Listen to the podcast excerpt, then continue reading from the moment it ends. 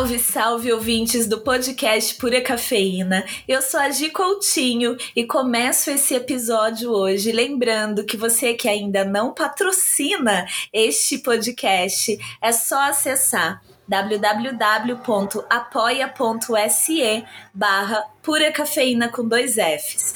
Lá você pode contribuir financeiramente e também pode contribuir compartilhando essa campanha no seu grupo de WhatsApp, da família, da academia, de onde for, nas suas redes sociais. Não deixa de me marcar lá, arroba Pura Cafeína com dois Fs no Instagram. E por aí vai, no boca a boca, naquela conversa de bar, naquela conversa de café. Ah, e aí, amigo, amiga, você conhece o podcast da Gi, do Pura Cafeína? Você gosta gosta de café, então você tem que ouvir esse podcast. E aí você convence essa galera toda a me ajudar a bancar esse rolê aqui, entendeu? E hoje esse episódio é mais um presente para vocês e para mim também. Eu gosto sempre de falar que toda vez que eu piso dentro de uma fazenda de café, eu lembro que eu não entendo nada sobre café. Então, vocês que sempre falam aí, ah, eu aprendo tanto com esse podcast, não é só pela minha presença, pelo que eu estudo, mas também pela ponta, lá pelo produtor, pela produtora de café, claro, pela torra, por quem dá aulas e cursos, barista, e a gente também aprende muito com você que é consumidor de café. Mas hoje temos aqui uma produtora de café ela produz, torra, prova, ela é Q-Grader, é, ela vende café, ela é formada em comércio exterior, que é a Paula Magalhães Paiva. A Paulinha, como eu gosto carinhosamente de chamar. Gente, a Paulinha ela é produtora de café lá na Fazenda Recanto, em Machado, Minas Gerais. Já pisei naquele solo. Estamos aqui ó, em, no começo de agosto e ainda em agosto você vai estar tá ouvindo esse, esse episódio do podcast. E eu colei lá na fazenda esses dias e foi mais um momento desse, de parar, olhar aquela imensidão e falar assim: eu não sei nada mesmo sobre café, deixa eu tentar aprender alguma coisa. E é claro que eu aprendi muita coisa e convidei a Paula para estar tá aqui. Bem-vinda, minha amiga querida! Obrigada, Gi. Estou muito Bom feliz. Demais. Muito Bom honrada demais. com o convite. Espero atender as expectativas do público e as suas também. Imagina. Muito obrigada pelo convite. Nossa, eu que tô aqui honrada demais de ter você aqui. Bom, a primeira coisa que eu quero saber, o que que é café para você, Paulinha? Vixe, A gente começa pela pergunta mais difícil, é mas muito que difícil. mas é aquela pergunta assim, que eu sei que você, assim como eu, né? A gente que trabalha com café, é aquela pergunta que a gente faz e refaz todo dia e a gente vai incrementando algumas coisas sempre, porque é uma pergunta complexa essa. O que é café para você Sim. na sua vida? É complexa, mas ao mesmo tempo muito simples. É, café é tudo. É a minha vida.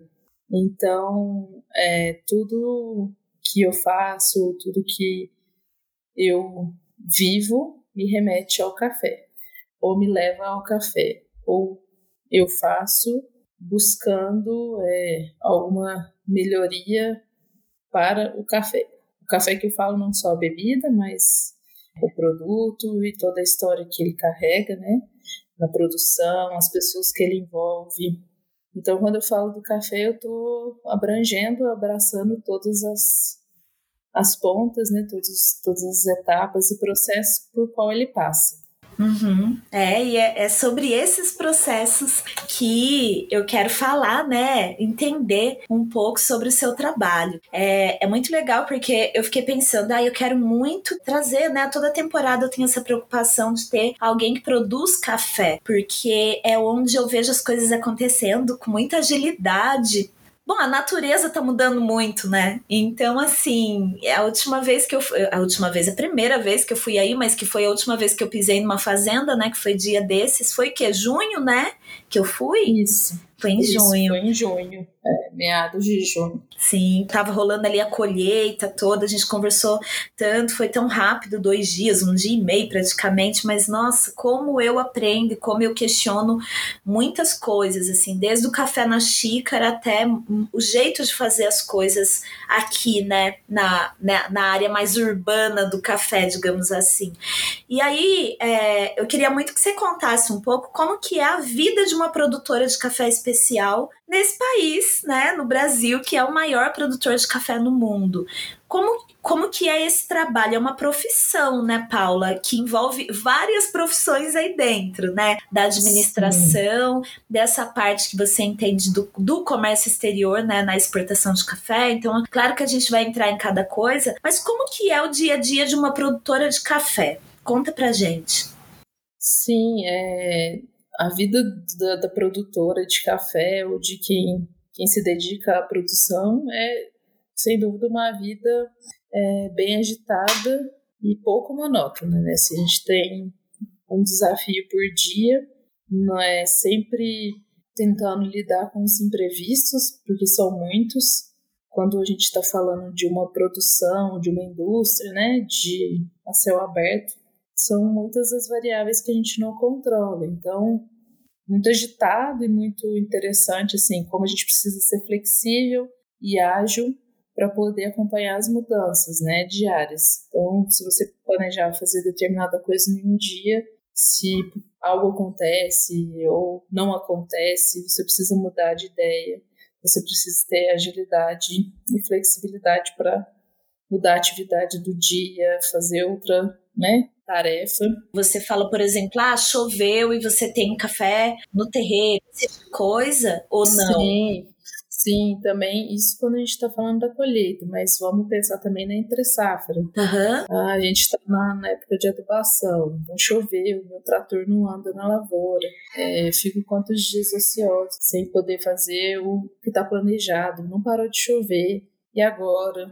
A gente espera, faz mais alguma coisa, esse, esse tipo de situação, né? Ou durante a safra, ah, choveu, tem muito café no terreiro, ou veio uma chuva, uma chuva inesperada que muitas vezes não estava prevista e o terreiro está todo cheio de café. Quais cafés você tem que dar prioridade? Quais cafés você tem que tirar do terreiro? Ou quais não importam se porque alguns cafés podem até molhar, não tem problema, dependendo da, da umidade que ele tiver. Mas são muitas coisas que a gente precisa ficar ligada e agir rápido, né? Muito importante que a gente consiga ter esse senso de urgência, de agir rápido, sempre tentando. Tem que ter uma sagacidade aí, né?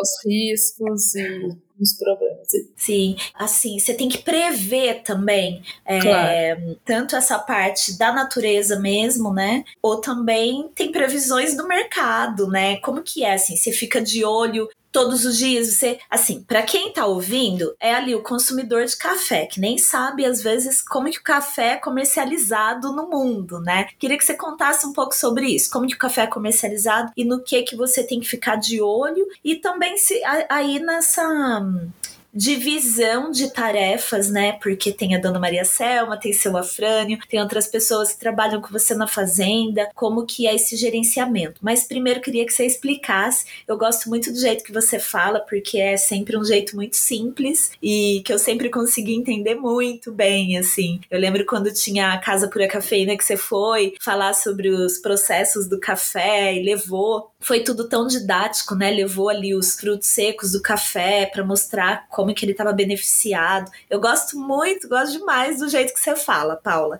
Porque normalmente, dentro do café, pessoas que têm o conhecimento que você possui gostam ali, né, de complicar e aí fica difícil para a gente entender. E eu, como comunicadora, ser o elo dessas informações entre vocês e entre é, o público. Então, eu queria primeiro que você contasse para gente como é que o café é comercializado no mundo, né? O café verde. Sim, é, obrigada, Gi. Acho que na verdade, eu gosto mesmo de falar de, de forma simples, para que todas as pessoas possam entender. É, acho que é muito importante a gente tornar esses conhecimentos né, acessíveis.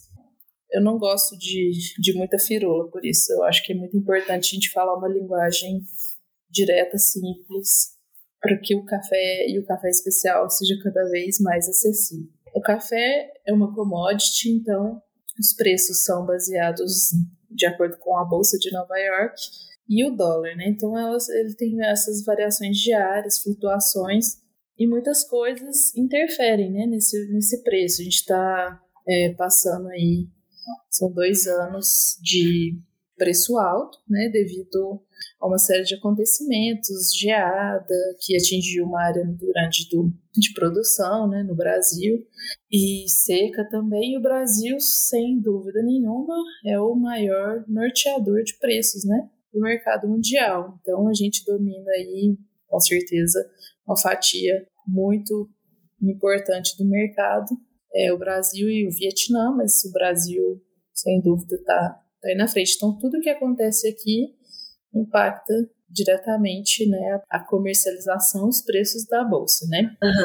Então, assim, é muito importante a gente acompanhar, sim, diariamente, depende muito da época também, é, até para a gente fazer algumas travas, né, alguns contratos futuros que podem nos dar mais segurança e nos assegurar um determinado preço no futuro, para que a gente possa também é, pensar em fazer investimentos, né, compras de fertilizantes, ter essa opção de comercialização nos dá também uma segurança, né? é legal, né, para quem está ouvindo, saber que o café, que o preço é cotado ali na bolsa de Nova York é o café arábica, né? Porque a Paula é isso. é produtora só de café arábica. E aí o canéfora é na bolsa de Londres, é isso, né, Paula? Isso. Tá, que não é o caso da Fazenda Recanto. E quando Exato. você fala sobre mercados futuros, queria que você explicasse um pouco também para os nossos ouvintes sobre como funciona isso, porque você está ali durante a safra já pensando nas outras safras, né? Nas outras. Sim. E eu acho que muita gente que ouve podcast Pura Cafeína é, também trabalha com café, ou porque é barista, mas nos cursos de barista não dá tempo de aprender sobre essa parte, ou pessoas que abriram cafeteria, que trabalham com café, então tem que comprar café torrado muitas vezes, ou até quem já abriu torrefação, mas não entende como funciona essa comercialização de café no mundo, né? Não entende sobre mercados futuros, sobre os contratos que são fechados, muitas vezes com grandes marcas até, né? É, já garantindo parte da, daquela. Você pode falar com muito mais autoridade e, e com mais segurança nessa informação. Me explica como que funciona, Paula. É, primeiro assim, a gente aqui no Fazenda a gente enxerga, né, o café como é uma cultura de longo prazo, né? A gente tem que pensar que é uma planta perene, então ela vai viver muitos, muitos anos, então tudo que a gente faz pode impactar por muitos anos. E sempre a gente precisa pensar no futuro, né? Considerando que né, o café é uma planta perene, é uma cultura bianual, então quer dizer que tem anos que produz mais, anos que produz menos. Então, tudo isso te faz é, pensar e ter um um planejamento futuro. Quando você faz esses contratos futuros com exportadoras, né, que são traders que também fazem com produtores com quem eles têm uma, uma relação comercial, né, um, um cadastro já realizado, porque eles também precisam assegurar que a propriedade tem condições de produzir as sacas que ela pretende vender, então tudo isso é feito de forma muito segura. Então, é muito importante para nós né, pensar que a gente pode comercializar os cafés é, no próximo ano, no, daqui dois anos, ou até mesmo três, quatro anos, dependendo da, da empresa e da relação que os produtores têm com essa empresa. Então, é, esse tipo de comercialização nos ajuda também a nortear os nossos investimentos, como eu disse anteriormente. A gente pode fazer, ah, então eu vou fazer uma trava de um contrato futuro de 400 sacas a mil reais, né? Supondo. Então eu sei que daqui um ano, dois anos eu tenho esse recebimento, eu já vou ter essa receita, isso tá certo, né? Então isso me, me ajuda a criar né, estratégias, né? A planejar o futuro. Uhum. Certo. É, é, uma das formas, né? Então, aqui na fazenda, a gente né, tem a nossa produção, em média aí de 5 mil a 6 mil sacas anual, e a gente tem é, vários nichos. É, a gente tem o mercado de commodity, que a gente comercializa é, o café comercial. Isso não significa que não é um café de boa qualidade, porque todos os cafés que a gente produz a gente faz com o máximo de zero possível e não significa que vai ser um café de 84 pontos acima, é, que vai estar livre de defeitos, não é isso. Né? A gente procura sempre fazer o melhor que aquele fruto pode nos entregar. Então, um dos nossos nichos né, é, o, é o comercial, commodity, então a gente tem a nossa parcela de cafés que a gente vende para essas empresas parceiras, exportadoras. A gente tem alguns clientes para quem a gente faz a comercialização e exportação direta. Então, o café sai direto da fazenda para outro país. E a gente tem os, os nossos clientes no Brasil, que são torrefações no, no Brasil, em vários estados, que inclusive é uma coisa assim que a gente ficou muito surpreso e feliz, né? Porque os nossos clientes brasileiros eles estão só crescendo e a demanda está só aumentando. Então isso, é, isso nos dá muita satisfação. Isso aí, gente. Vamos tomar café bom. É, vamos tomar mais café.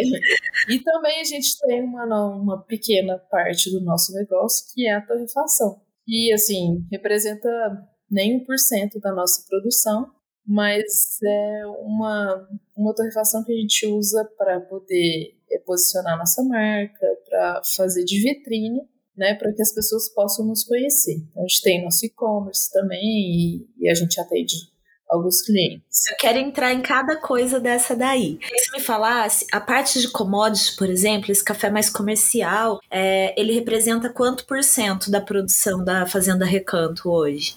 É, eu acho que 50% de commodity e uns 40% que a gente consegue vender de forma diferenciada, né, de forma especial. E tem uns 10% que é o café que, que fica para o mercado interno, mas não aquele mercado interno do especial. Infelizmente, são os cafés inferiores que não estão aptos à exportação, também não estão aptos a, ao comércio né, de, de especial. Então, eles são comercializados para grandes torrefações brasileiras, né? mas é um café de qualidade inferior.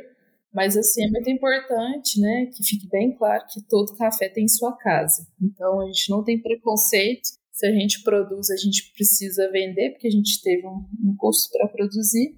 E o mais importante é manter a transparência.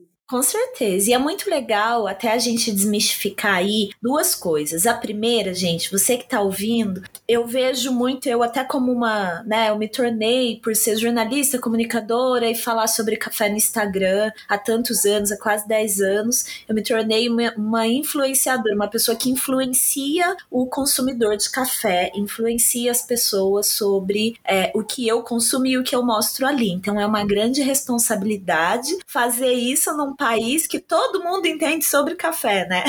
Sim.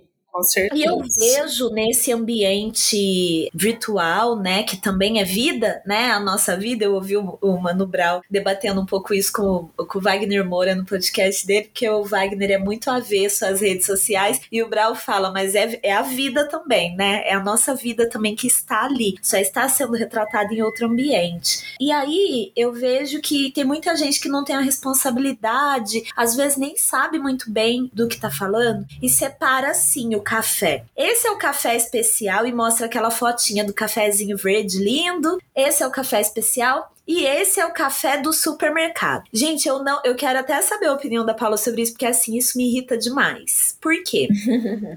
Eu fiz, eu fui lá no Cindy Café, estudei com a Camila Arcanjo, inclusive aí no podcast anteriores. Aí vocês vão, em um dos episódios anteriores, vocês podem ouvir a Camila. Eu estudei nessa né, parte de classificação e degustação de café. Gente, primeiro que você tem um grão verde lindo que pode estar com defeitos sensoriais horríveis, né? Pode ser um café riado, Sim. que a gente fala, pode ser um café que não foi seco direito. Então, é, analisar a aparência física do grão ali na internet falando que aquilo é café especial é complicado. E aí você tem o 8 ou 80, que é um outro café com muitos defeitos, às vezes muita impureza, pau, pedra, um monte de coisa ali, que também não é uma realidade de todos os lugares, né? Tem muita fazenda que vende commodity, que vende um café mais comercial, com uma pontuação sensorial e também uma pontuação física ali muito mais baixa, né? Uma, uma classificação física mais baixa, mas que esse café não vai ter aquele aspecto, né? Sim. Exatamente. Algo muito complicado. É um café que às vezes a torra dele pode ser bem feita, às vezes ele pode estar dentro de uma monodose, que pode ser um sachê, uma cápsula, feito com uma torra para aquele método, que ele vai estar bom. Não estou defendendo o café cheio de defeito. Só estou uhum, falando claro. que a gente tem que ter essa consciência que não é 8 ou 80 aquilo ali, né? Fala um pouco sobre isso, Paula, até pra gente é, entender mais sobre esse café commodity, esse café mais comercial aí que você vende, esses 10% e tudo é, mais. É, gostei né, bastante do, da sua abordagem, de como você trouxe essa mistificação, né, como você disse. É, é, muito importante mesmo, eu acho que cada vez mais, né, as pessoas terem um entendimento, né, real da situação, né, então a gente tem aqui, igual você falou, às vezes o café não tá bonitão, mas sensorialmente ele tá ok, ele tá, ele tá bom. Então é muito importante é, que, primeiro de tudo, né, nós produtores, que a gente, nós conheçamos o nosso produto. Então, a partir do momento que a gente conhece o nosso produto, né, a gente tem propriedade para apresentar, para falar e, e direcionar. E saber para quem a gente vai entregar, o que a gente vai entregar. É, então, Aqui na fazenda a gente faz a análise sensorial de absolutamente todos os lotes que a gente produz.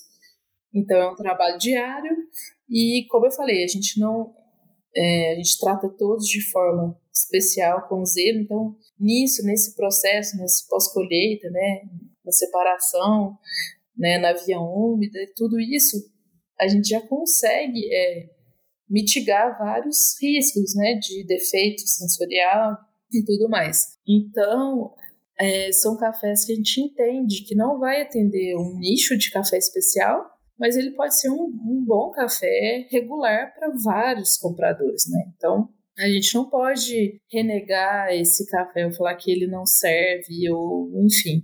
É necessário assim, que a gente tenha entendimento de cada café e saber o direcionamento desse café. Mais importante, assim. E você pode citar algumas empresas que compram seus cafés, tanto o café commodity, ou, quer dizer, uhum. as exportações também, até de café especial.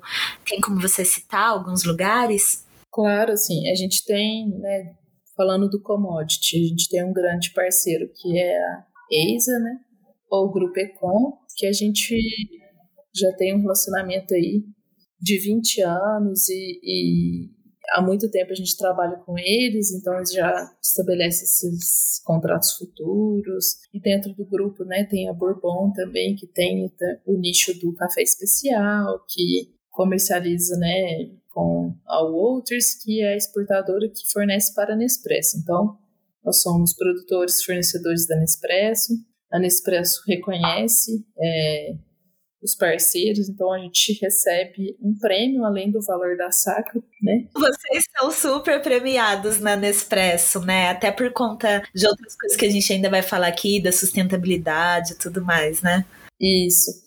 E, né, temos alguns parceiros que a gente faz a venda, a exportação direta, e um dos mais antigos é a Casa Brasil, nos Estados Unidos, que é o Joe Schuller, ele compra o nosso café já vai fazer 14 anos por aí. Que legal, que legal. É, já são 14 anos de comércio direto. A gente tem um cliente na Coreia do Sul também, o Avon Coffee. Basicamente esses dois. No Brasil, eu tenho até medo de esquecer algum parceiro, mas eu vou tentar. Ela só está citando alguns, hein, gente? Eu vou tentar ser bem, assim, para vou começar lá em cima, né, no Nordeste. A gente tem a Versado, que tem é, três cafeterias em Recife, né, e torrefação. É, no Rio de Janeiro nós temos o Léo, do Café o Léo, super parceiro. O Fernando Trajano também da Versado, é um super parceiro. Aí em Belo Horizonte nós temos é, o Henrique da Inteligência, o Dani, Guizão da Noete, é, Adri, o Thiago da UP. É, e aí em São Paulo nós temos a Regina Machado, o Luiz Felipe, que é um torrador em Tupéva, próximo a Campinas. E depois para o sul, assim, a gente tem o Moca Clube em Curitiba, o Café do Coan em Cascavel e o Café Cultura, que agora é uma franquia e está em expansão, já são mais de 20 lojas. Coisa boa, né? é, nós temos também aqui em Lavras, no interior de Minas, a Casa do Frade, é uma cafeteria em frente à Universidade Federal de Lavras. Morro de vontade lá. A universidade referência, né, no, na cafeicultura no mundo, ela é referência mundial. Ai, ai, espero que eu não tenha esquecido ninguém, mas com certeza eu esqueci. mas são muitos parceiros e parceiros, assim, duradouros, né? A gente procura estabelecer uma relação de, de confiança, independente se a gente está vendendo commodity, se a gente está vendendo café especial. No final, tudo envolve pessoas, né? Com certeza. E a gente precisa de ter o máximo de respeito a todas essas pessoas, né? Não importa se elas estão comprando commodity, café especial, acho que é importante a gente estabelecer essa relação de respeito e confiança com os nossos clientes, né? Muito legal, Paula.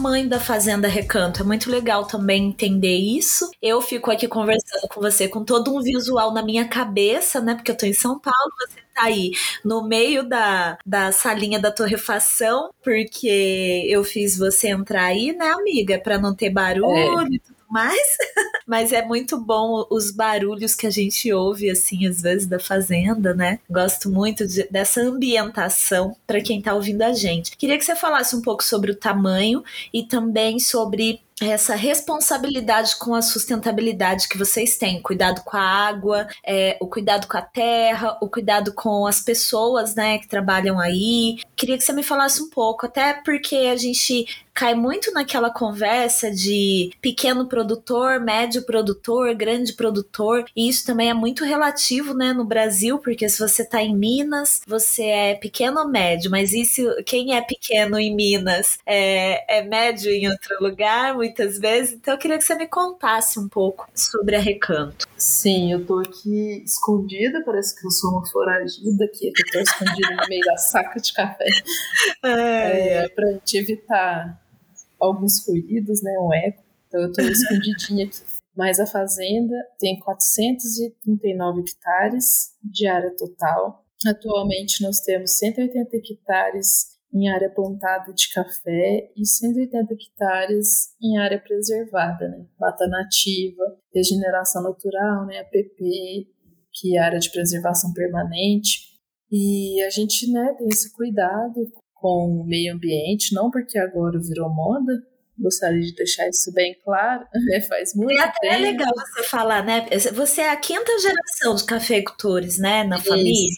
E, e o que que mudou, né, da primeira geração para cá? Me conta aí no meio dessa resposta. Antes da pessoa começar é. a responder, a Gisele já tá ali fazendo mais pergunta, ansiedade. É, na verdade, assim, a, é, a gente, né, meus pais vieram para fazenda há 35 anos, 36 anos, e é uma fazenda né, centenária, meu tataravô, bisavô, avô, e acho que cada um tem a sua bagagem, né? Cada um trouxe um pouco da, da sua visão, da sua bagagem. Meu avô era agrônomo também, formado em Lavras. Com certeza ele foi um homem de vanguarda, né, muito visionário. É, e meus pais também, né, eles tiveram também uma visão muito à frente do tempo deles. Então a, gente tem uma área de regeneração natural que está sendo regenerada há mais de 30 anos, né? Sem a nossa interferência, só com o trabalho da natureza mesmo. Então, uma área que era pastagem, hoje ela está toda reflorestada. E é uma coisa que a gente sabe e reconhece que é é genuína, é natural, né? Então não foi nada que o mercado nos impôs e, nada disso. É, foi uma coisa que já, como as coisas vão acontecendo, como você está né, trabalhando um pouco à frente ou olhando para o futuro, algumas portas vão se abrindo, né? Então a gente foi é, certificado pela Reinforce Alliance em 2006, nós fomos a 11ª fazenda do Brasil a obter esse selo, né, muitos anos já, mais de 15 anos com esse certificado. No início eram pouquíssimas fazendas com esse selo, então muitas portas se abriram para a gente naquela época. É que eu costumo dizer que quem bebe água primeiro bebe água limpa, né? Então, antes de virar um selo assim que foi de certa forma é, massificado, né? Assim, depois, né? Nos últimos anos, muitas fazendas certificaram, então é, a gente conseguiu pegar esse começo, que eram poucas, então o mercado internacional estava muito ligado para esse selo, muitas pessoas vieram conhecer a fazenda por isso, então muitas portas se abriram, mas tudo isso só foi possível porque a gente já tinha um trabalho anterior, né? Então já já existia essa preocupação, né, com, com o ambiente, né, com o nosso com o nosso ecossistema aqui. Uhum. E aí as coisas vão fluindo naturalmente. Né? E essa parte sobre tamanho, Uh, você me falou que são produzidas por ano 5 mil a 6 mil sacas de café, né? Isso. E aí, a parte que fica de café que é torrada aí para você fornecer torrado para muitos desses lugares, até esses lugares que você citou aqui, eles compram café verde ou alguns deles compram torrado? Eles, eles compram café cru para torrarem, né? Hã? E assim. Fora isso, também tem cafeterias que compram o café, isso, mesmo sendo ali 1%, tem cafeterias consumidor final, né? Tem, tem sim. Mas assim, eu diria que, sabe, 100 sacas por ano é, são destinadas para a nossa torrefação, para atender o, esse público também que a gente tem vem construindo, mas assim, como eu disse, é, mais para ser uma vitrine, um chamariz, né, que a gente quer mostrar é a fazenda, é o trabalho todo, né, então às vezes o café torrado é uma forma da gente se apresentar para esses consumidores, para essas pessoas que estão interessadas na história, no café e tudo mais. Entendi. Bom, você, eu achei muito legal que você citou para alguns lugares no mundo que compram, né? Alguns lugares no mundo que compram café da Fazenda Recanto. E você já foi também para é, fora do país para fazer trabalho voluntário no café, né? Sim, sim, fui também. Eu e meu pai. Queria que você me contasse um pouco dessa experiência, você e seu Afrânio. Aliás, eu quero muito mandar um, assim, um beijo enorme pro seu Afrânio, aquele abraço forte, e pra Dona Maria Selma, para todo mundo que Pode trabalha deixar. na Fazenda Recanto, porque eu não vou lembrar o nome de todo mundo, e para os seus irmãos também, né? Então, claro. um beijo, um beijo enorme aí para vocês, família. Eu vou transferir. é, então, me Mas conta. sim, é, em 2018, em janeiro, é, eu e meu pai nós fomos convidados para é, fazer parte de um programa de voluntários, assim, que através do CQI, né, do Coffee Quality Institute, o, os Estados Unidos ele tem, eles têm, né, através do Rockefeller Center lá, eles têm uma instituição chamada Winrock, e esse Winrock promove alguns trabalhos ao redor do mundo, né, sempre tentando fazer trabalhos com, por exemplo, lá na, em Mianmar, né, a gente foi em Mianmar, eles produzem pimenta, gengibre, então existem vários trabalhos também para esses cultivos, né? não só para o café. E né, eu tenho o programa dos Estados Unidos chama USAID, e eles têm os parceiros, o WinRock, e o WinRock ele busca outros parceiros específicos para cada atividade, né? Então, ele para o café ele vai buscar um parceiro que entende de café. Eles fizeram uma parceria com o CQI, o Coffee Quality Institute, e nos convidaram para ir até lá acompanhar a produção e instalação de maquinários de, de dois centros de processamento. Né? Nos, em outros países produtores, é mais comum que exista um centro de processamento que vários produtores vão lá e, e vendem seu café in natura, sem uhum. processar.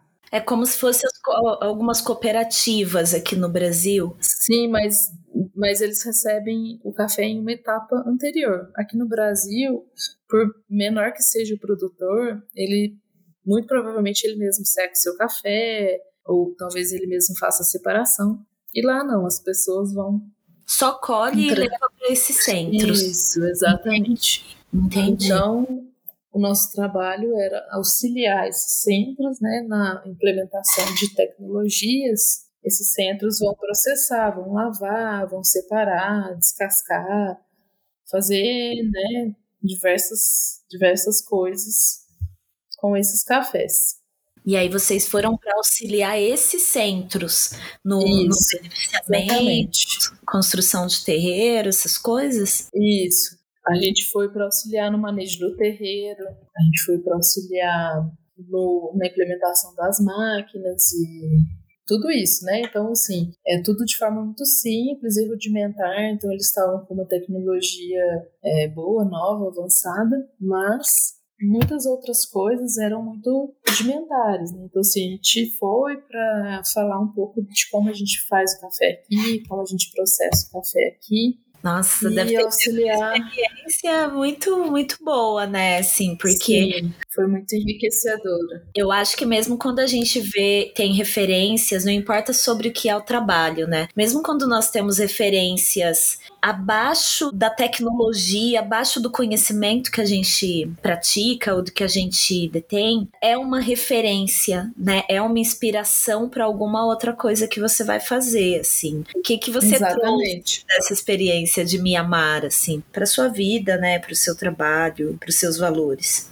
Assim, eram pessoas extremamente simples, né? Assim, parecia que a gente estava no Brasil de 30 anos atrás, não sei, até mais. Uhum. Mas eram pessoas extremamente felizes, né? Assim, elas eram muito felizes, elas trabalhavam com muita alegria, com muita simplicidade. Então, às vezes é bom assim, a gente retornar né, pro, pro simples, né? Talvez para algumas coisas que a gente nem usa mais, a gente acha que é obsoleto, mas na verdade não, né? Então é muito importante para a gente poder né, assim, voltar, né, a, essa simplicidade. A gente sofistica demais alguns processos na vida e no Sim. trabalho, né? Sim, com certeza. É lógico que eu acho que assim, a tecnologia ela é muito importante e fundamental para a gente poder ter eficiência, né? Com certeza diminuir o esforço, né? Assim, a gente tem que usar a nosso favor, lógico. Mas às vezes a gente fica um pouco perdido, né? A gente esquece de olhar para as coisas pequenas e simples, né? Sim. É, e muita gente às vezes romantiza que a vida no campo você vai olhar mais para as coisas simples. E isso é um mito, assim, daqueles, né? Porque é uma correria, é um trabalho tão pesado. E claro, né? Claro que vocês valorizam a natureza, o lugar que vocês estão, que é algo que a gente não tem aqui. Eu tô aqui ó, olhando na janela, é só prédio. E olha que o bairro aqui é bem arborizado. que é o mesmo bairro da sua irmã que mora em São Paulo, né? Mas mesmo assim, é uma vida dura, né? Que hora você acorda? Como que é em época igual agora que é época de, de, de safra, né? De colheita, de beneficiamento de café. Que hora você acorda? Como que é? Que hora você vai dormir? Como que é seu dia a dia? E agora também que você é mãe, né, Paula? É, acho que é o mais. É o mais, acho que é o maior desafio agora, né? É isso a gente é, conciliar a maternidade. Uhum. Como que é a sua a gente que eu falo, né? Na verdade, eu conciliar a maternidade com todo o resto, né? Assim, a gente começa cedo, né? trabalho aqui na fazenda. Começa às sete horas, todo mundo já tá aqui para o trabalho. E então, antes disso, já, já tô de pé também. E dormir só Deus na causa, só Jesus salva. Ai, gente, eu até tinha é, perguntado. 11 horas, meia-noite. É, aí você cuida da cria e você tem que fazer as suas outras coisinhas. Né? Então, não sobra muito tempo. Entendi. É, e safra é todo dia, não tem sábado, não tem domingo, não, né? Não, é de domingo a domingo, literalmente, sem exagero.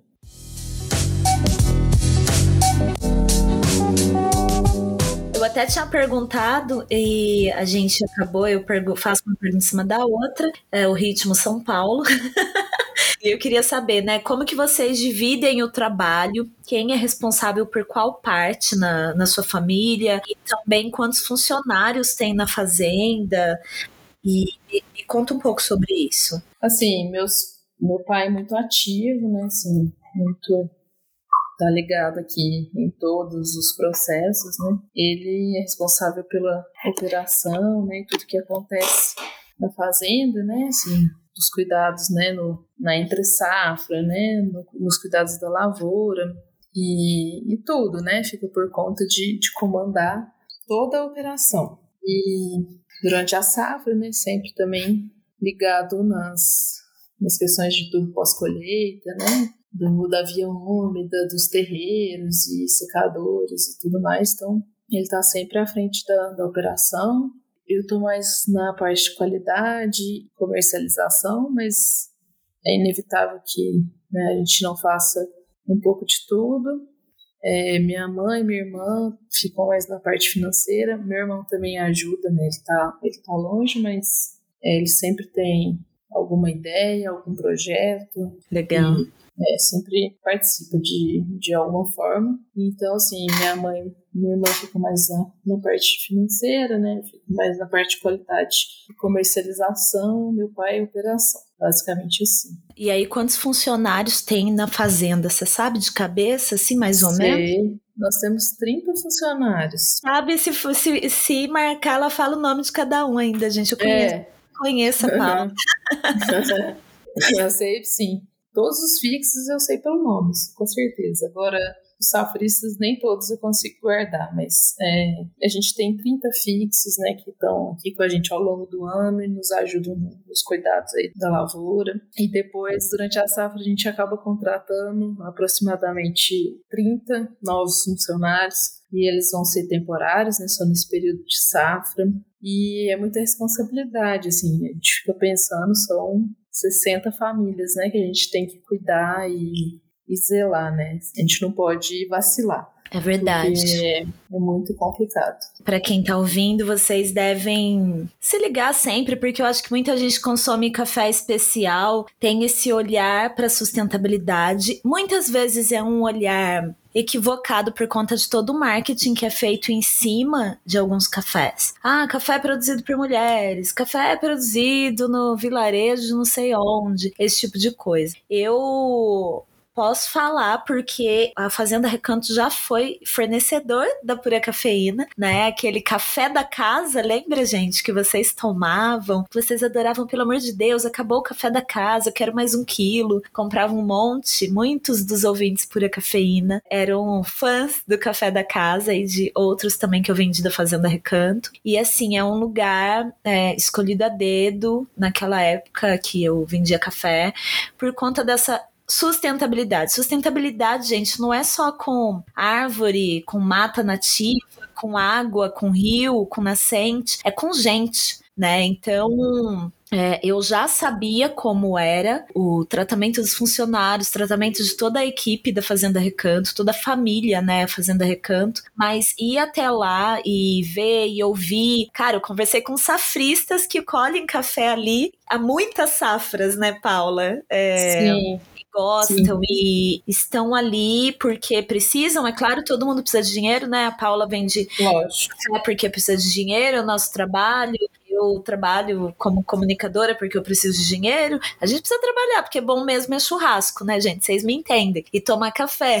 Mas tem que trabalhar. Eles estão ali porque eles querem, porque eles trabalham, mas eles têm o ônibus que encosta na vila, na, na área, para pegar eles, levar até a fazenda.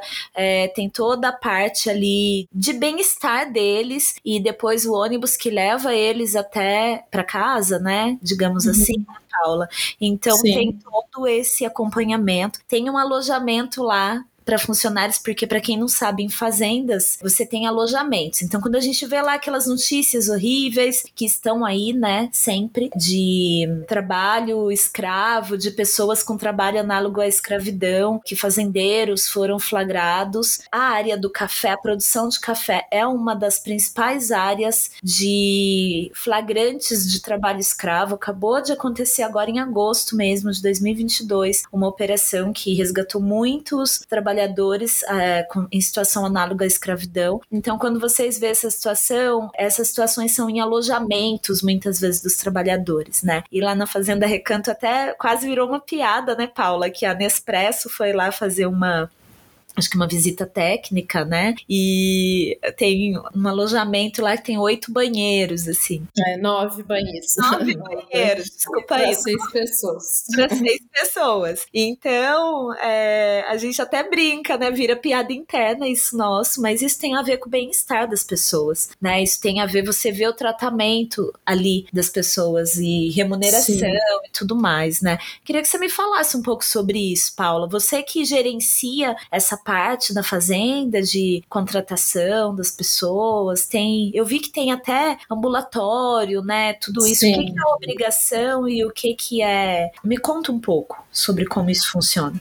Sim, na verdade, acho que o melhor indicativo, né, assim, para a gente né, saber se as pessoas estão satisfeitas ou não, acho que é o tempo que elas permanecem. Então, a maioria dos nossos funcionários é tá com a gente há décadas. A gente tem, sei lá, mais de, posso falar, mais de 10 funcionários que estão aqui há mais de 20 anos. É, então é muito tempo. Se viram crescer, entende. né? Viram, a maioria. A maioria me viu crescer, eles sabem. Que é idade? Eu tenho 32, 32 anos. Menina.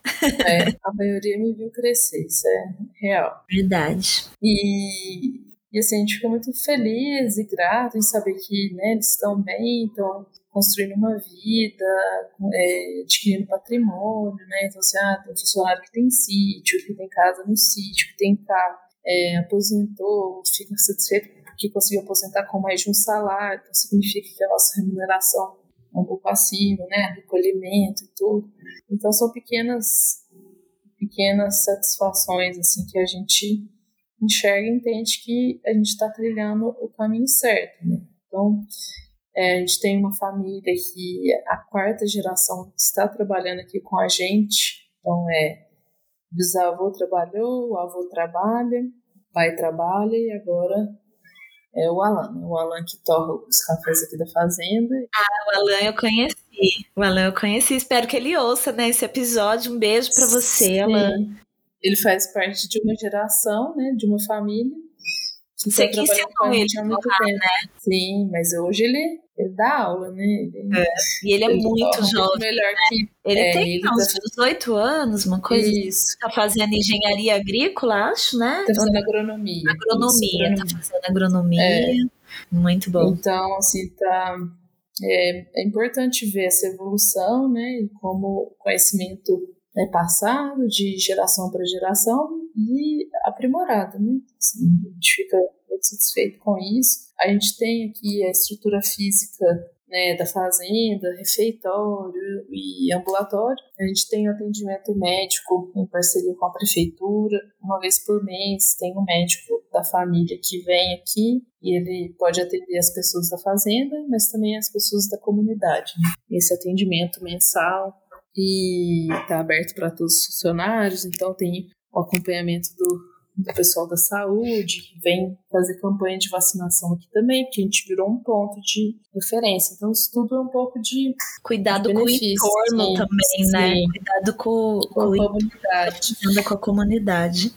Muito é, legal. A gente não pode olhar só pra gente, né? Se, se ao redor não tá, não tá bem cuidado. Então, assim, a, a gente procura ser uma referência, né, na nossa cidade, em termos de produção, mas né, principalmente em termos de é, sustentabilidade, né? E sustentabilidade envolve tudo isso que a gente já está falando, né? Tudo que a gente falou, que é cuidado com o meio ambiente, cuidado com as pessoas, e que isso possa ser economicamente viável também, né? Então é muito importante que os nossos é, trabalhadores recebam bem, que a gente é, consiga prosperar também para poder melhorar cada vez mais a qualidade de vida deles. E para a gente, no final das contas, é, uma, é a gratificação maior que a gente tem, é quando realmente os nossos funcionários eles conseguem realizar sonhos, eles conseguem fazer, né, melhorar a vida, estudar, construir, passear, estudar, viajar, ir é. pra praia, Muito comprar bom. um carro, reformar a casa. É isso aí. Então, é o que a gente busca. Bom demais, dá muito orgulho de vocês. O quanto você estudou e o quanto você estuda para estar tá onde você tá, Paula? Para conhecer o que você conhece de café? Como que é assim a sua vida estudando café ou outras coisas? Sim, eu fiz, né? Me formei em comércio exterior, mas é, sempre focada em voltar para a fazenda, trabalhar com café, agregar valor ao nosso produto. Então sempre tive esse objetivo. E eu entendi que eu precisava também me. Eu precisava aprimorar né, meus conhecimentos, melhorar também. Eu precisava abranger meus conhecimentos. Eu não podia ficar limitada a só, eu sou herdeira, eu estou numa posição super confortável, eu posso Se continuar tocando. O que, que vai valer, né? É, eu, não, na verdade, assim, eu poderia continuar tocando, né? Às vezes, sei lá, não. Posso não me esforçar muito? Posso. Talvez eu poderia conseguir tocar, mas assim, garanto que não da mesma forma. Mas eu quero dizer que é, estar na posição que eu estou poderia me promover, me promover, eu poderia ficar estagnada, poderia ficar confortável, mas eu não queria, eu não quero ser essa pessoa, entendeu? eu não quero ser essa pessoa é, conformada com, com o que eu já tenho. Se eu quero é, batalhar para entender mais, conhecer mais e saber do que, que eu tô falando, entendeu? Não quero ser é, arrogante, não quero ser é, uma pessoa para falar que eu sei mais do que ou a outra. Não é esse o intuito, mas eu não, eu não quero ficar numa posição confortável, eu quero desafios, né? Eu preciso conhecer mais desse, desse universo, desse, desse produto. Eu tenho que sair do lugar comum. Então, assim, isso me, sempre me moveu, né? Assim, sempre me motivou a buscar conhecimento. Então, eu fui aprender a torrar, é, aprender a provar. Eu me tornei Q-Grader. Em 2017, eu fui juíza nacional do Cup of Excellence por dois anos. Em um dos anos, eu fui a única mulher. Em 30 juízes homens, eu era a única mulher. Depois, em 2018, tinham mais duas mulheres. Isso são provas, assim. Eu poderia estar tá aqui tranquila na fazenda, não precisaria me colocar à prova de nada, porque para tudo isso eu precisei me testar, é, colocar minha cara a tapa também, expor. Todo dia, né? Dia. É, eu, faz, eu fiz né, o Q-Grader, porque eu queria é, conhecer mais sobre o nosso café, poder ter condições falar sobre o nosso produto, de falar com propriedade, de entender mesmo. Depois disso, eu comecei a fazer o curso de processamento, né, o pre-processing, é, o nível 1, nível 2, fiz o nível 3 também, que é considerado, é como se fosse um mestrado, assim. Uhum. Aí já é o doutorado mesmo, viu? São seis meses de muito estudo, assim, muitos artigos uhum. científicos e, enfim, provas, testes e em inglês, né? Então, assim, bem difícil.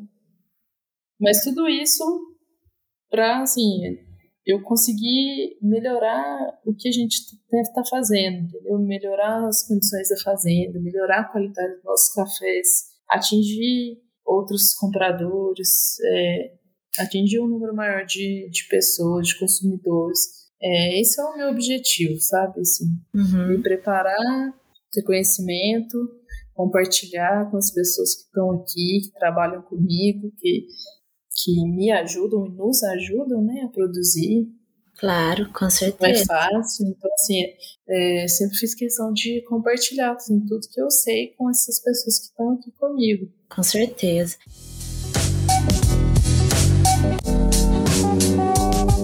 Como que você vê o futuro do café? Assim, no comércio, em técnicas agrícolas e no consumo. Como que você vê um futuro que pode ser um futuro muito próximo ou um futuro mais distante? E em tudo, assim, de tecnologia, de comportamento, de meio ambiente. Então, assim, é, na verdade, eu acho que o futuro da produção ele tem de ser cada vez mais tecnificado, mais tecno tecnológico, é, envolvendo conhecimento técnico também. Então, acho que o futuro não vai permitir muitos erros, muitas tentativas aleatórias. Né? O clima está mudando muito, a gente não pode é, brincar muito com a sorte. Então, as escolhas vão ter que ser muito bem pensadas. É, aliar tecnologia, né? Pensar que é necessário ser cada vez mais tecnológico, porque vai existir um déficit de mão de obra, isso é claro. Então, a gente precisa estar preparado para isso, para não para não parar de produzir, né? Para manter a produção e dar melhores condições de trabalho para as pessoas que trabalharem no campo, para o campo também ser mais atrativo, né? Você acha que essa escassez no, no trabalho é por conta da não valorização, de uma má valorização desses trabalhadores ou por algum outro motivo? Eu acho assim, uma, é uma série de coisas, né? Assim, é um trabalho muito duro, né? Muito pesado. Então, se de repente a pessoa tiver mesmo ganho dentro de uma indústria, né, climatizada e tudo mais, talvez ela vai optar por isso, né? É muito duro estar no campo, é muito duro trabalhar no sol, é, é pesado. Então, assim, a gente precisa é, de tecnologias que auxiliem, né, e diminuam esse esforço, né, porque é muito, é muito esforço. Acho que tem mais relação com isso, sim. E o futuro no comércio e o futuro no consumo, como que você vê? Eu acho assim que os consumidores eles estão é, buscando, né, saber um pouco mais da origem do que eles estão consumindo, né? Eles estão é, hoje, assim, depois da pandemia, a gente percebeu que está tendo um movimento grande de pessoas, de consumidores finais interessados em conhecer a produção de café, por curiosidade, né? Assim, olha, a gente mora num país que é o maior produtor de café e a gente não sabe o que é um café. Né? Então, está acontecendo, esse movimento, né? Acho que então vai ter muito, acho que um movimento da porteira para dentro, o pessoal vir até a fazenda, entender como é que é produzido, quais são as etapas, ver um pé de café, ver um, um fruto, né? Fala assim, olha, isso aqui é o café, né? Muita gente não sabe. É, inclusive falar disso, assim, é, vocês têm agora a pousada dentro da fazenda, né? Vocês aliaram, imagino, né?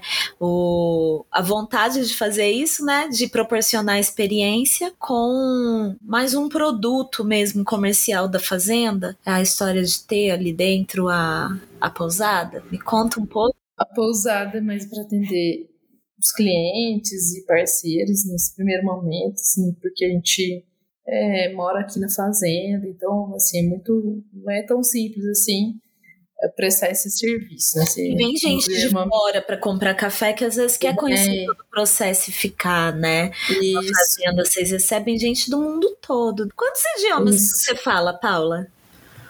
Eu falo inglês, italiano e o português. E, e o mineirês também, né? É, o caipirês.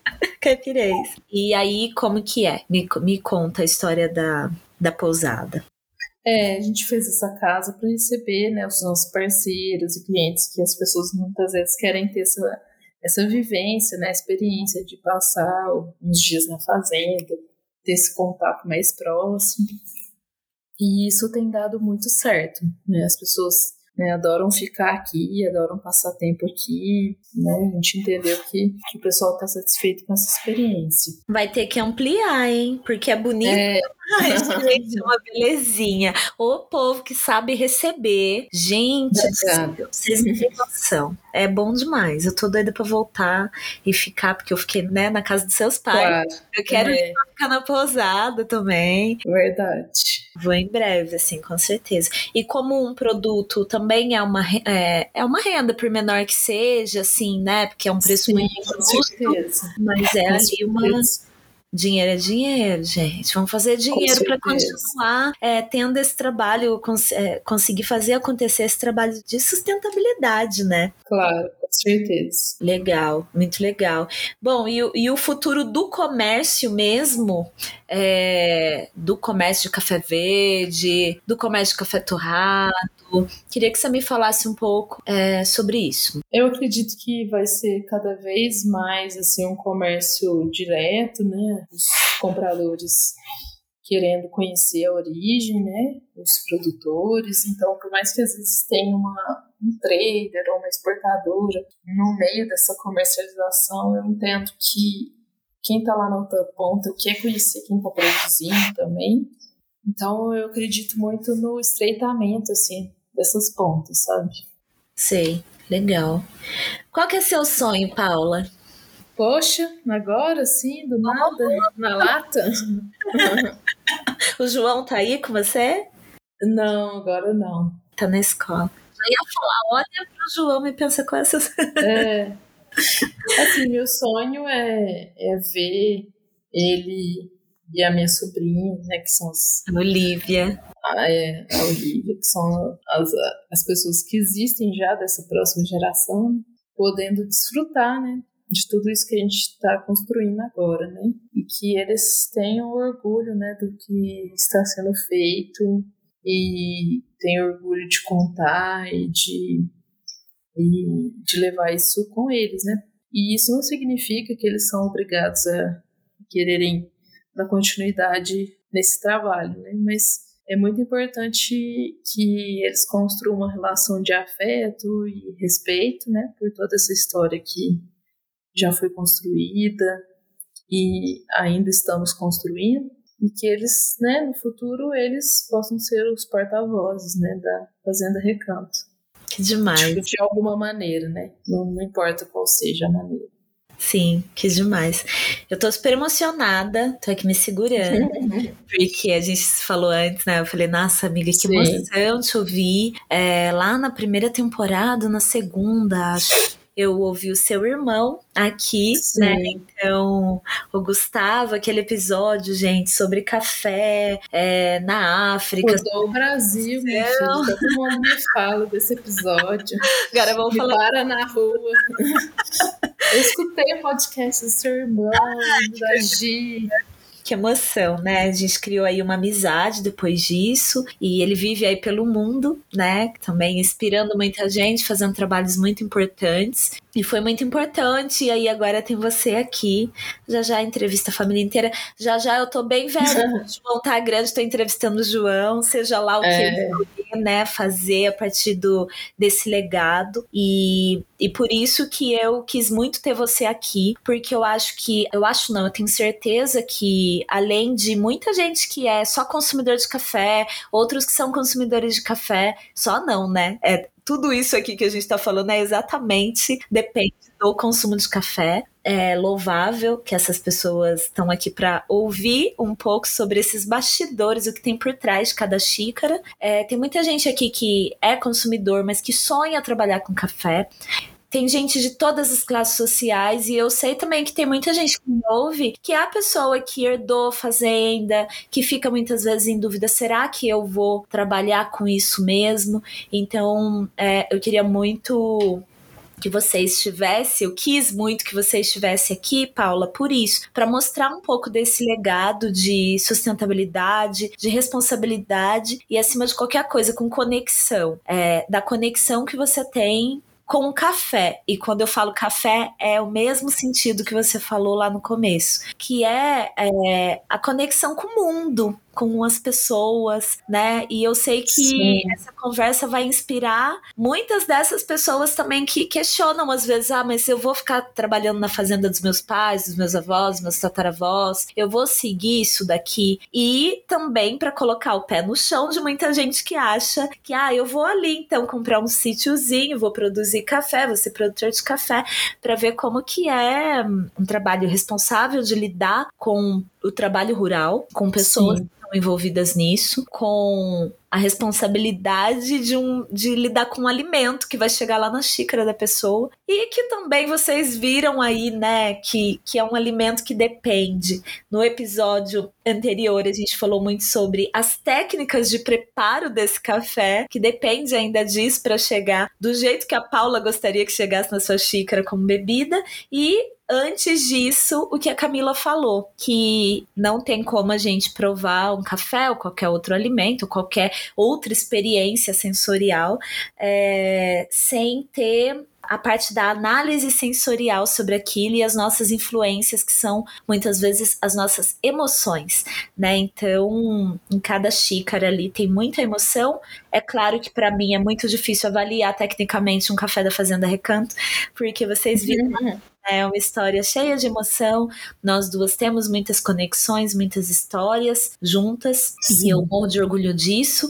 Eu conheci vocês pessoalmente, né? Eu já tinha tomado café, mas quando eu falo você, seus pais, no balcão do UP, né? Da cafeteria UP, lá em Belo Horizonte. Então, um beijo para Adriane e para Tiago e toda a equipe do UP, porque é um lugar que proporciona encontros assim incríveis, né? Principalmente durante a Semana Internacional do Café, que as pessoas do mundo todo se encontram ali para tomar aquele café da manhã. E, e, foi muito importante, assim, quando eu vi vocês e tive a oportunidade de preparar café ali para vocês. Então, assim, eu agradeço demais. Eu tô super emocionada, amiga. Obrigada, Gia, também.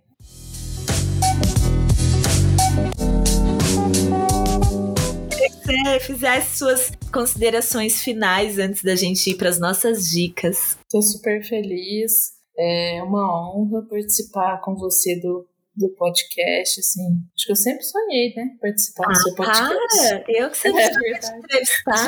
Vou rasgar seda aqui. Não é rasgação de seda, não, gente. É verdade. É. Não, Obrigada. mas eu fico muito feliz de ter essa oportunidade de, de contar um pouco mais da minha história, da história da Fazenda, de mostrar para os consumidores, né, para os ouvintes, para os coffee lovers, quem, né, quem somos nós, o que, o que nós fazemos, como isso dá trabalho. E é isso, assim, espero que vocês gostem, né, que, que sirva aí para pouco de inspiração, talvez. Com certeza, com certeza. Inspiração. Ela é humilde, feliz. gente. Ela é muito humilde, mas é muita inspiração, é um legado. O João vai crescer muito orgulhoso dos pais, né, que ele tem, e, e da mãe, desse legado. E eu tenho, eu sei, não é, eu tenho certeza, não, eu sei do orgulho que seus irmãos e seus pais têm de todo esse gerenciamento responsável que você faz da Recanto e qualquer consumidor do café de vocês tem também esse orgulho, né, ao saber dessa história, saber ali que você tá pagando um valor num pacote, que não é um preço, é um valor, né, num pacote Isso. de café. Isso é bom demais. Então, assim, eu só agradeço. Obrigada, Gi, pela oportunidade. Eu quero uma dica cultural agora. Quem vem aqui tem que dar ali uma dica cultural. Eu separei a minha, que eu sempre deixo de última hora. Dessa vez eu, eu separei, porque é algo que eu deixei aqui a semana inteira relendo o livro. Então, oh. quero que você, me, que você compartilhe aí com a gente. Qual é a dica é, da Paulinha? A minha dica é um pouco ambiciosa. Ah, gosto, é. gostamos, é. gostamos aqui neste podcast. Mas na verdade, foi uma viagem que eu fiz para a Coreia do Sul e me marcou muito, assim. Foi um país que me marcou demais. Eu voltei muito pensativa, muito reflexiva dessa viagem, né? Que eu fui a, é, a negócios, fui para uma feira de café, fui visitar um cliente. Legal. E fui para um país, assim, maravilhoso, com pessoas muito legais, muito receptivas com pessoas que sofridas, né? Assim, uhum. que viveram um passado de guerra recente, mas que se transformaram através da educação e viraram um exemplo assim de, de cultura, de, de infraestrutura, de várias coisas. Então, a Coreia do Sul foi um país muito inspirador para mim. É, eu vi como as pessoas trabalham, pessoas jovens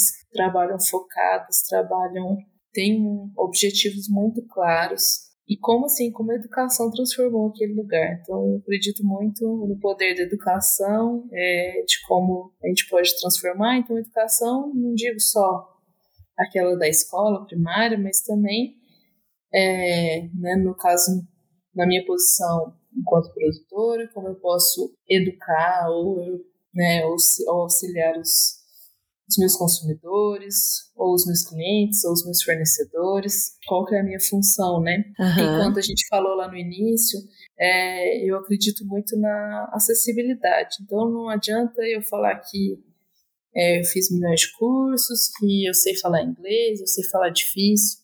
Eu não quero isso, eu quero trazer para o simples, eu quero que as pessoas entendam de forma sucinta, clara, objetiva, é, e que a gente consiga educar dessa forma, acessível. Que o café especial seja acessível a todas as pessoas do Brasil e do mundo. Nossa, demais. Essa é a deixa, hein? É muito doido isso, porque eu separei uma dica sem saber qual ia ser a sua. E às vezes é, sei lá, um filme de comédia, às vezes é um lugar pra ir comer. Nem e aí você falou tudo isso e casou muito com a minha dica. Que é um livro, é um livrinho, gente, super curtinho. Deixa eu ver quantas páginas tem esse livrinho. Eu já li ele, ele várias vezes. É um uhum. livrinho de 100 páginas, 130 páginas. Sim. Ele se chama Não Se Assustem com o Nome que eu explico. É o livro de uma italiana chamada, uma escritora italiana chamada Michela Morgia, e ela é de, ela nasceu na Sardenha. Ela fez esse livrinho que chama Instruções para se tornar um fascista. Olha só.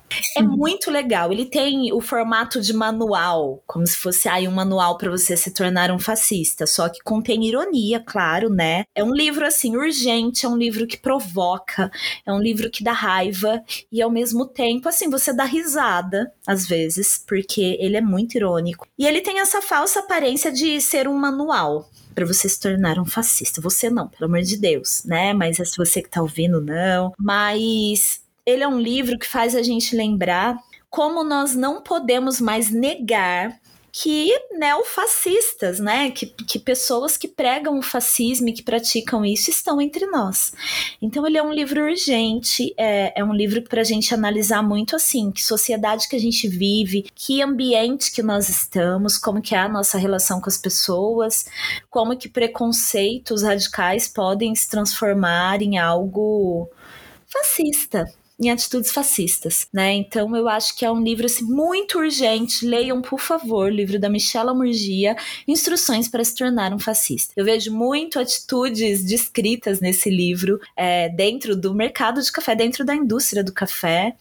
É, eu procuro trazer para cá o contrário. Histórias inspiradoras como a da Paula, né? Uma mulher, mãe que tá super jovem, que tá à frente aí, ao lado da família dela, à frente de um trabalho tão responsável, histórias como o do Rafa, do Café de Preto, que a gente falou sobre racismo, mas inspirando, né, outras pessoas negras no café a terem seus próprios negócios, é, histórias como a da Camila, que estuda análise sensorial. Gente, muitas histórias, histórias como a da Jéssica, que a gente falou aqui, que é podcaster, que ama café, é a consumidora de café, mas como que ela se comporta nesse mundo. Então, eu procuro trazer esse lado bom e inspirador das coisas para vocês. E não deixem de ler também não deixem de visitar a Coreia do Sul, adoraria um dia. Esse teu contato com outras culturas, né? E é isso, eu fico por aqui. Eu agradeço imensamente a Paulinha. Obrigada, Gi. Foi um prazer. prazer foi meu. Continuem acessando Bons Cafés e também patrocinando esse podcast para que eu possa seguir nessa luta de produzir esse conteúdo. Não é fácil, gente. Então, assim, a gente está aí mais pro final do que pro meio da temporada agora. E não é fácil ter uma campanha online onde você fica ali pedindo dinheiro para as pessoas. Sim, estou pedindo dinheiro para as pessoas para bancar esse conteúdo que eu faço com tanta responsabilidade aqui. E vou continuar pedindo, tá? Eu conto com vocês. Acessa lá apoia.se barra Pura Cafeína com dois Fs, compartilhe suas redes sociais, comenta com todo mundo sobre a existência desse podcast sobre café, um podcast para pessoas apaixonadas por café. Eu, a Paula, É isso aí, né, Paulinha? Obrigada pelo seu apoio na campanha. É, eu, a Paula e Voz Ativa Produções ficamos por aqui. Até o próximo episódio, gente. Beba café e confira todos os links aqui na descrição desse episódio, seja lá na plataforma que você estiver ouvindo. Vai ter aqui o site da Fazenda Recanto, o Instagram da Fazenda Recanto, corre lá para seguir e, claro, para reservar sua vaga lá naquela pousadinha maravilhosa, gente. Um beijo, até o próximo episódio. Um beijo, Paulinha, querida. Uh! Beijo, de Obrigada a todos os ouvintes. Tchau, tchau. Tchau, tchau.